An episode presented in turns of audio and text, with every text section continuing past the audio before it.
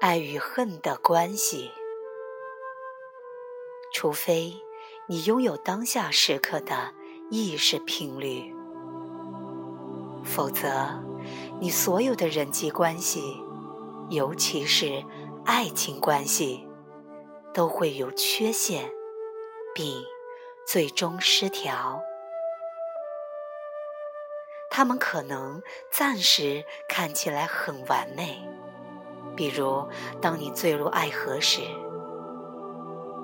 但始终不变的是，这种表面上的完美会随着争论、冲突、不满以及情绪，甚至身体暴力的逐渐频繁发生而受挫。不久以后，大部分的爱情关系似乎都会变得爱恨交织。爱可以瞬间变成野蛮的攻击或情感的敌对，这是很常见的事。如果在爱情关系中，你既体验到了爱，又体验到了爱的对立面。攻击和情感暴力等等，那么你很可能就是将自我依恋和沉溺上瘾与爱混淆在一起了。你不可能在这一刻爱着你的伴侣，而在下一刻马上攻击他。真爱是没有对立面的。如果你的爱有对立面，那么这就不是真爱，而是小我对更深层、更完整的自我感的需求，一种其他人暂时能满足的需求。它是拯救自我的替代品，短期内它带给你的感觉还真像被拯救。但是，有一天，当你的伴侣没有满足你的要求，既没有满足你小我的需求时，问题就出现了。这时，被爱情关系所暂时遮盖的自我意识中固有的恐惧、痛苦和缺乏感就会。重出水面，就像对其他事物上瘾一样。当你服用药物时，你会处于高度兴奋的状态。但是，总会有药物失效的时候。当这些痛苦的感觉重新出现时，你就会觉得比以前更为痛苦。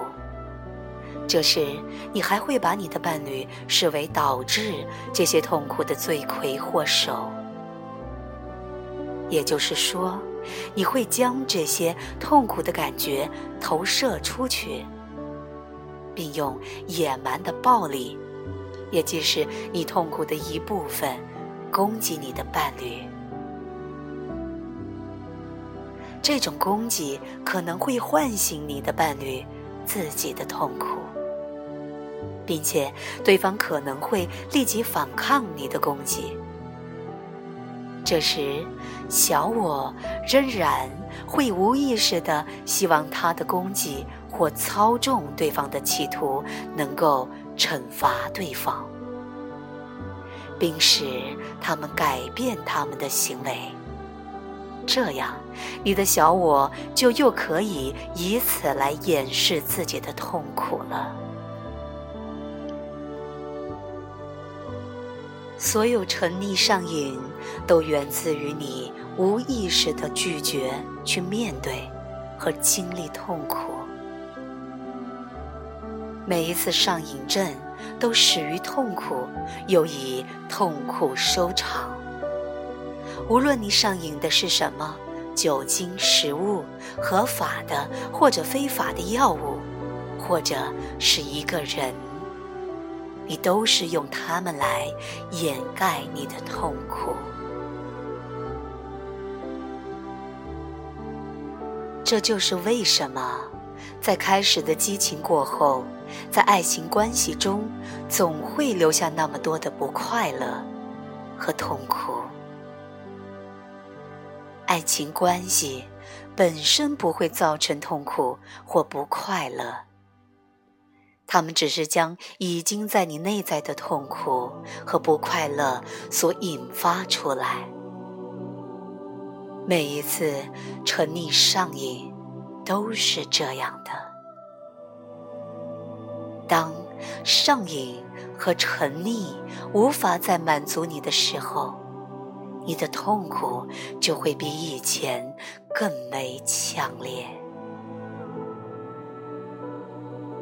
部分人总是努力逃离当下时刻，而从未来寻找拯救。也是这个原因。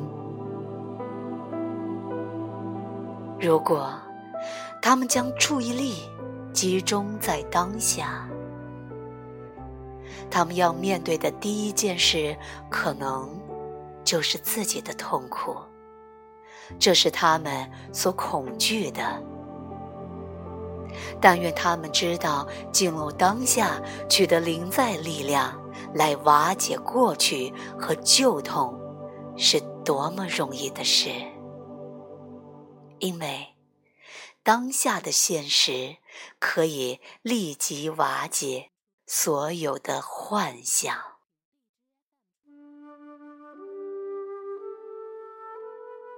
但愿他们知道自己是多么接近自己的本质，多么……接近上帝。当然，为了避免痛苦而回避爱情关系，也不是解决之道。痛苦依然存在。三次失败的爱情，比你幽居荒岛或闭关苦修三年，更有可能迫使你走向觉醒。